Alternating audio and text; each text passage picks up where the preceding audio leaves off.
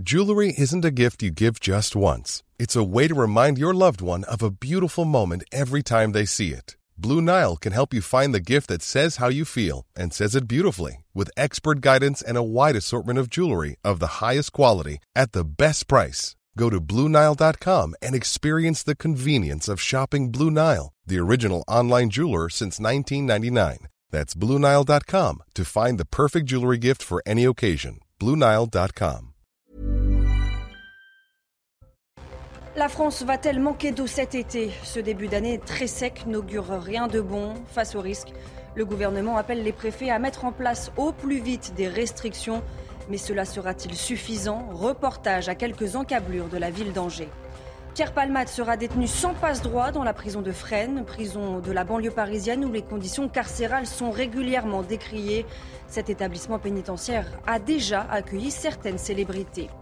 Le très controversé projet de réforme des retraites est arrivé au Sénat. Les débats débutent jeudi et les échanges s'annoncent moins tendus. Dans la rue, les syndicats sont dans les starting blocks avant la mobilisation du 7 mars et la promesse d'un pays à l'arrêt.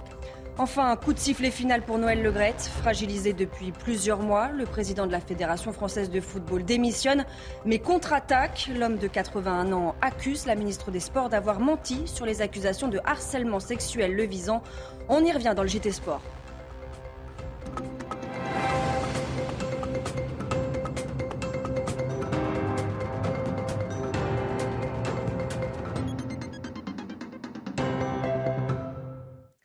Bonsoir à tous, bienvenue sur CNews. Je suis ravie de vous retrouver pour l'édition de la nuit. À la une, cette inquiétude grandissante de faire face à une pénurie d'eau cet été. Lundi, le ministre de la Transition écologique a appelé les préfets à prendre des arrêtés de restriction d'eau dès maintenant. Il faut dire que le mois de février a été particulièrement sec. Une sécheresse hivernale inédite. Illustration dans le Maine-et-Loire où le niveau de la Loire est aussi bas qu'en plein été. Reportage de Michael Chailloux. Nous sommes à quelques kilomètres en amont d'Angers. La Loire a un débit de 460 mètres cubes seconde. C'est quatre fois moins que la moyenne hivernale habituelle. Le bras de Saint-Aubin, juste à côté, est lui quasiment à sec. À l'heure actuelle, moi, je peux passer à pied. Et d'habitude, il faut des bottes, voire des cuissardes pour traverser. Un peu plus en amont, le fleuve Royal laisse apparaître des bancs de sable comme en plein été. À la Fédération de pêche du Maine-et-Loire, on scrute les cartes avec inquiétude. Depuis qu'on fait des suivis hein, sur le niveau des cours d'eau des nappes, on est sur la troisième année la plus déficitaire après 90, 2019 et là 2022. Pour moi, en fait, on a enchaîné avec la sécheresse et on va directement vers une autre sécheresse tout de suite. Le dernier arrêté sécheresse suite à l'été 2022 a été levé début janvier. Mais il faut en reprendre d'autres immédiatement, disent les pêcheurs, pour qui l'État n'est pas assez dans l'anticipation. Malheureusement, il faut taper plus fort. On a vécu dans on a vécu dans l'excès, je pense, à une période. Il faut arrêter le gaspillage, quoi. Il faut arrêter les, les quatre douches par, par jour et, ou le bain ou, ou les piscines. ou les piscines éventuellement. Si les conséquences sur le milieu naturel sont déjà bien visibles, c'est maintenant la question de l'approvisionnement en eau potable qui va se poser. Dans le département du Maine-et-Loire, 80% de l'eau potable est pompée dans le fleuve. La plus grande ferme de France est à Paris pour quelques jours encore. L'occasion pour les visiteurs de découvrir le monde agricole, de voir des vaches, des chevaux, des chèvres, manger des produits du terroir. Et tout ça demande beaucoup de préparation en coulisses. Nos caméras s'y sont infiltrées. Reportage de Thibault Marcheteau. 6 heures du matin devant la porte de Versailles, tout paraît calme. Pourtant, à l'intérieur, on s'active pour préparer les quelques 4000 espèces présentes sur le salon. Le matin, on arrive à 6h, on fait les paillasses pour les vaches, donc on va mettre tout propre. Et euh, ensuite, là, on les emmène à la douche parce qu'il y a une présentation ce matin. Il faut qu'elles soient toutes belles. Pour les 320 vaches laitières, le passage à la traite est inévitable. Tous les jours, 8500 litres de lait sont collectés. Il y a une laiterie qui vient euh, relever le lait comme dans n'importe quelle exploitation de France. Et ensuite, le lait, ils le commercialisent sous leur nom. Euh, c'est du lait, c'est du lait de tous les agriculteurs français du salon. Vers 7h30 du matin, les bêtes de concours se préparent pour la compétition.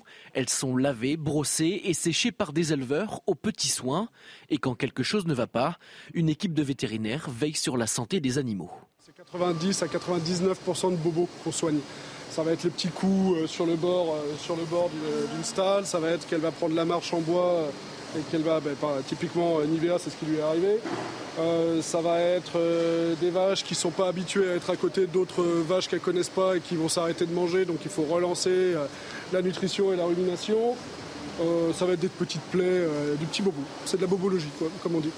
À quelques minutes de l'ouverture au public, les derniers coups de balai sont passés pour assurer une expérience unique aux très nombreux visiteurs du Salon de l'agriculture. Porte de Versailles, samedi dernier, un homme a été exfiltré du Salon de l'agriculture alors qu'il tentait d'interpeller Emmanuel Macron sur les plans de rénovation thermique des bâtiments.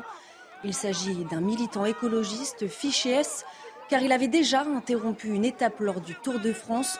Mais pour quelle raison une personne peut-elle être fichée S? Élément de réponse avec Solène Boulan. Au milieu des allées du Salon de l'agriculture, ce militant écologiste tente d'interpeller le président de la République. L'homme est inscrit au fichier S, l'abréviation de sûreté de l'État.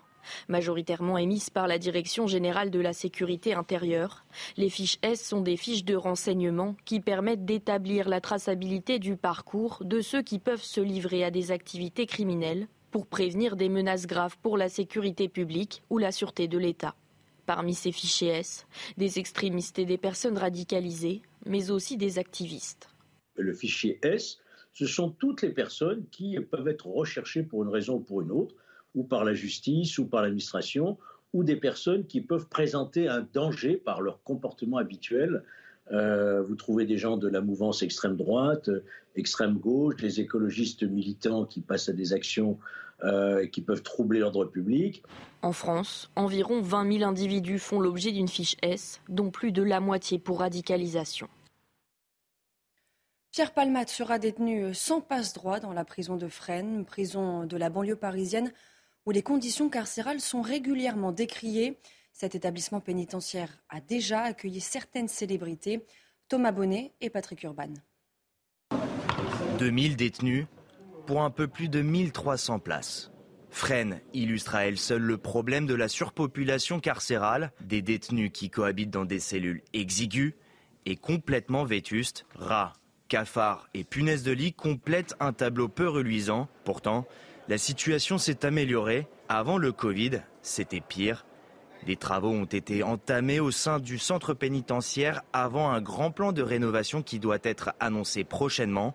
En attendant, c'est dans ce contexte que des détenus célèbres se sont succédés, sans passe-droit, assure-t-on du côté de la prison? Il y a une prise en charge on spécifique, mais en aucun moment, tant que le magistrat n'a pas demandé euh, le placement en isolement, il sera géré dans une détention, on va dire, euh, en retrait du reste de la population pénale, mais il ne sera pas pour autant isolé. Que l'on soit connu ou pas, impossible en effet d'échapper au choc carcéral ressenti lors de son entrée en prison, une règle à laquelle Freine ne fait pas exception. Trois mois après la mystérieuse disparition d'un jeune couple dans les Deux-Sèvres, un homme a été interpellé ce mardi en Vendée et placé en garde à vue. Il s'agit euh, d'un ami qui devait les héberger la nuit des faits. Les deux jeunes adultes de 22 ans et 21 ans n'ont plus donné signe de vie euh, depuis le 25 novembre dernier. Les violences intrafamiliales non conjugales en hausse en 2021. Il s'agit des violences exercées sur des membres de la famille qui ne sont pas les conjoints. Les agresseurs sont principalement des hommes. On voit ça dans le détail avec Valentine Leboeuf et Sarah Fenzari. De plus en plus de victimes dénoncent les faits de violence au sein de leur famille. Pour les experts du ministère de l'Intérieur, la hausse des chiffres s'explique en partie par une plus grande facilité à dénoncer ces abus. C'est surtout lié au fait que la parole se libère. C'est vrai que tous les réseaux sociaux, tous les mouvements qu'on a pu euh, retenir ont permis à, pas mal de personnes de, de se libérer pour s'exprimer. Dans un contexte de libération de la parole, la part des victimes dénonçant des faits commis il y a plusieurs années augmente régulièrement. Quant aux victimes, toutes violences confondues, 80% sont mineurs et une large majorité, 59% sont des femmes. L'homme physiquement est, beaucoup plus, euh, euh, fort que la, femme. Et c'est là où on demande euh, peut-être un peu plus de moyens, d'infrastructures pour mieux recevoir les, victimes dans des, commissariats plus, plus, hum, plus adaptés pour pouvoir rassurer ces victimes avec des psychologues, avec des assistants sociaux. Le ministère rappelle que ces chiffres sont sous-estimés, la majorité des victimes de violences dans l'affaire familiale ne portant pas plainte. D'après l'enquête Genèse, en 2020, seul un tiers des victimes majeures ont déclaré ces violences à la police. Contre l'insécurité et le trafic de drogue qui gangrènent leur ville, les habitants de Port-de-Bouc dans les Bouches-du-Rhône se mobilisent. Ils se sont rassemblés ce lundi pour crier leur peur, leur colère, ce sentiment d'impuissance auquel ils font face. Stéphanie Rouquier les a rencontrés. Reportage. Rassemblés devant la mairie, ces habitants de Port-de-Bouc demandent le retour à la tranquillité. Depuis plusieurs mois, quatre quartiers de la ville subissent des violences urbaines et des intimidations. Je veux également m'adresser à vous en tant qu'habitant du quartier Tassi. Le trafic de drogue prend une telle ampleur dans le quotidien qu'il en devient irrespirable. L'irrespect ambiant, le trafic et le sentiment d'insécurité minent la vie de notre quartier. Ah ben, la drogue dans tous les quartiers pratiquement. Hein. On a peur quand même, déjà pour nous, pour nos enfants, pour la suite. Donc il va falloir trouver une solution pour régler tout ça. Il y a 15 jours, après l'interpellation d'un jeune homme dans ce quartier, 11 véhicules, un car scolaire et des conteneurs avaient été incendiés. Les autorités avaient alors renforcé la présence policière et interpellé 37 personnes liées au trafic de stupéfiants. Aux côtés de ses administrés, le maire se bat pour assurer la sécurité de tous. Il faut de la sécurité, il faut des médiateurs, il faut aussi proposer du sport, de la culture. C'est ce tout-là qu'il faut proposer. On ne peut pas le prendre que par un, un petit bout en disant il nous faut de la police à fond. Depuis une semaine, les tensions se sont apaisées, mais les points de deal restent toujours actifs. Après 15 jours de débats électriques à l'Assemblée nationale, la réforme controversée des retraites est arrivée au Sénat. Le coup d'envoi des débats dans l'hémicycle est prévu ce jeudi. Alors, à quoi faut-il s'attendre Michael Dos Santos et Mathilde Ibanez? Les échanges au Sénat devraient être plus détendus qu'à l'Assemblée nationale. Les républicains qui soutiennent le texte de loi ne souhaitent pas la guignolisation des débats. Une droite qui attend tout de même des modifications sur la fin des régimes spéciaux ou encore sur la politique familiale. À gauche, il ne faut pas écarter quelques obstructions, mais rien d'insurmontable. L'idée est d'arriver à l'article 7 qui n'a pas été débattu à l'Assemblée nationale. Dans la rue, en revanche, c'est le statu quo.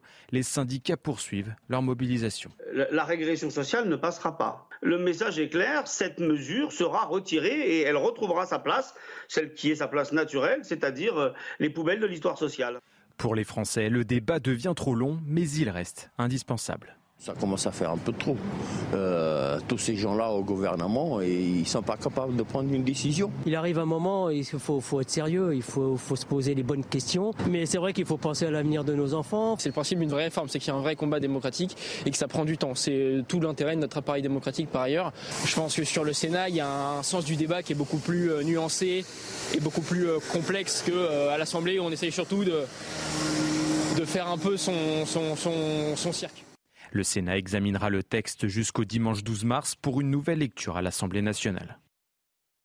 Dès la rentrée prochaine, tous les élèves de 5e pourront se faire vacciner contre le papillomavirus, annonce du président de la République ce mardi en déplacement en Charente. Objectif, protéger les adolescents contre ces virus qui provoquent chaque année des milliers de cancers. Cette campagne de vaccination n'est pas obligatoire et un accord parental sera nécessaire. L'infection au papillomavirus est responsable de plus de 6000 nouveaux cas de cancer chaque année chez l'homme et la femme. Face à, ce, à, ces cancers, donc le papillomavirus, comme vous l'avez très bien compris, il y a des vac un vaccin qui existe, il y a des vaccins qui existent. Et donc ce qu'on veut faire maintenant, dans le cadre de cette politique de prévention, eh bien, c'est de déployer ces vaccins à vos âges. Et donc on va faire deux choses. C'est qu'à partir de la rentrée prochaine, donc septembre 23, pour tous les cinquièmes, partout en France, on va lancer et donc tout de suite généraliser la vaccination. Puis la deuxième chose qu'on va faire en complément à partir de septembre prochain, c'est qu'on va aussi proposer euh, que les médecins, les infirmiers, infirmières, les pharmaciens, les pharmaciennes, les sages-femmes puissent vacciner hors de l'école, là en ville, contre le papillomavirus. En Ukraine, l'armée ukrainienne a fait état ce mardi d'une situation extrêmement tendue autour de Bakhmut, épicentre des combats dans l'est de l'Ukraine. Selon le commandant des forces terrestres ukrainiennes, le groupe paramilitaire russe Wagner, en première ligne dans cette bataille, tente de percer la défense des troupes et d'encercler la ville. Conséquence de cette lente poussée russe, trois des quatre routes permettant aux Ukrainiens d'approvisionner Bakhmut ont été coupés. Quelques 5000 civils, dont 140 enfants, y demeurent toujours et ce, malgré le danger. Regardez ces terribles images de leur quotidien.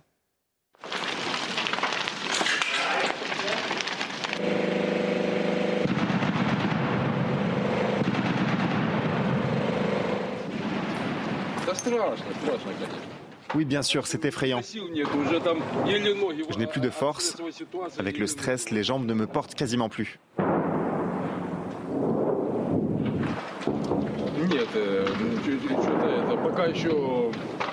Bon, pour l'instant, la maison est encore debout.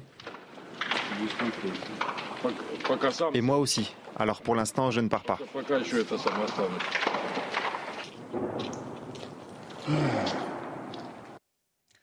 Avis aux chanteurs, le palais de Buckingham euh, recherche du monde pour la cérémonie de couronnement du roi Charles III au mois de mai. Aussi étonnant que cela puisse paraître, plusieurs célèbres artistes britanniques ont décliné l'invitation à se produire lors du concert qui se déroulera à Windsor. Alors, qui a dit non et pour quelles raisons Les explications depuis Londres avec notre correspondante Sarah Menaï. Le roi Charles III voyait les choses en grand pour son couronnement qui se déroulera ici à Londres le 6 mai prochain. Un grand concert de clôture est prévu après la cérémonie hein, qui se déroulera en l'abbaye de Westminster. Plus de 2000 convives sont attendus. Mais voilà, problème, plusieurs artistes eh ont décliné l'invitation. C'est le cas par exemple de la Britannique Adele ou encore du très populaire Ed Sheeran, des Spice Girls ou même Delton John qui a prétexté une tournée européenne donc pour décliner euh, l'invitation du palais. Plusieurs donc euh, incompatibilités hein, d'agenda. Alors Actuellement, seuls trois noms sont confirmés. D'autres artistes doivent encore confirmer leur présence. C'est le cas par exemple de la chanteuse australienne Kylie Minogue ou encore de l'américain Lionel Richie. C'est une course contre la montre désormais qui est engagée pour les officiels du palais de Buckingham qui, dans les tabloïds britanniques, hein, dans la presse, se disent assez surpris, quand même choqués, voire même pour certains, d'avoir eu à faire face à ces refus hein, de la part de nombreux artistes pour participer à ce concert à l'occasion du couronnement du roi Charles III. Et la fin du règne de Noël Legrette à la Fédération française de football, c'est tout de suite dans votre JT Sport.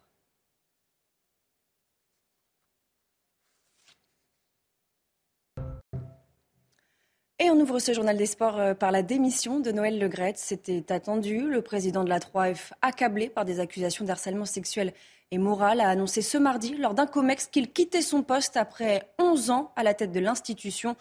Pas de retraite cependant pour le breton de 81 ans. Le menhir va continuer en tant que directeur du bureau parisien de la FIFA. Les détails avec Nathalie Elbro. Il est à peine 9h hier matin quand les membres du comité exécutif commencent à arriver au siège de la 3F, le sort de Noël Legrette, lui, semble déjà acté. Moins de deux heures plus tard, la tendance est confirmée. Noël Legrette a démissionné. C'est une grande émotion. Bon, je dois vous avouer que j'avais passé la, soirée euh, d'hier euh, avec lui pour préparer au mieux euh, tout ce qui pouvait se passer. Noël a mis comme il l'a toujours fait, l'intérêt, l'intérêt général au-dessus de son intérêt personnel. Et euh, je tiens personnellement, au nom du football professionnel, à, l'en remercier. De nombreux hommages pour leur désormais ex-président, tombés non pas pour un bilan sportif et financier raté, bien au contraire, mais pour des comportements jugés déplacés par un audit diligenté par le ministère des Sports et ouvertement critiqué par la 3F. La FFF constate néanmoins que ce rapport se base moins sur des faits objectifs que des appréciations qui ont parfois conduit à un dénigrement disproportionné de l'instance. Dans la foulée, c'est Amélie Oudéa Castera qui a également réagi à cette démission. Noël Legrette a pris la bonne décision pour la FFF et pour lui-même. Surprise néanmoins, à peine la porte de la 3F fermée, une autre s'est ouverte, à la FIFA cette fois, Noël Legrette va devenir directeur du bureau parisien. Et dans la soirée, euh, le désormais ex-président de la FFF s'est exprimé sur ses intentions de contre-attaquer. Il envisage notamment de poursuivre pour diffamation la ministre des Sports, Amélie Oudéa-Castera. Dans un entretien au journal Le Monde, il dénonce des ingérences de la part de la ministre des Sports, qu'il accuse d'avoir violé son obligation d'impartialité. Il estime également n'avoir agressé personne et être victime d'une cabale politico-médiatique bien organisée. Ce sont ses mots. Du football, toujours sur les terrains, cette fois-ci, avec euh, le premier quart de finale de la Coupe de France. L'Olympique lyonnais recevait Grenoble, club de Ligue 2. Et les Gones se sont imposés 2 à 1, deux buts inscrits en première mi-temps par Barcola et Jeffinho. Amin Zbahi a réduit l'écart en fin de match pour les Grenoblois. Les Rodaniens qui retrouvent le dernier carré pour la première fois depuis trois ans et qui peuvent encore croire à une qualification en Coupe d'Europe, ce mercredi, nous connaîtrons les trois autres demi-finalistes. Un seul duel entre clubs de l'élite au programme. Nantes recevra Lens. Les Canaries revanchards dix jours après la défaite en championnat sur la pelouse des et Or. Et puis dans la soirée, Marseille affrontera Annecy avec l'envie de rebondir après la gifle reçue dimanche au Vélodrome contre Paris. Et on termine avec euh, du tennis à Dubaï. Novak Djokovic s'est fait peur pour sa reprise. Opposé à Thomas Machac, 124e joueur mondial, le Serbe a eu besoin de trois manches pour se débarrasser du Tchèque. Victoire 6-3, 3-6, 7-6 du numéro 1 mondial qui n'avait plus joué depuis son sacre à l'Open d'Australie en raison d'une déchirure à la cuisse. Novak Djokovic qui affrontera au deuxième tour le néerlandais Talon Griekspoor, tombeur du français Constant Lessienne. La France va-t-elle manquer d'eau cet été? Ce début d'année euh, très sec n'augure rien de bon. Face au risque, le gouvernement appelle les préfets à mettre en place au plus vite des restrictions d'eau. Mais cela sera-t-il suffisant? Restez bien avec nous, on y revient dans quelques instants sur CNews. Retrouvez tous nos programmes et plus sur cnews.fr.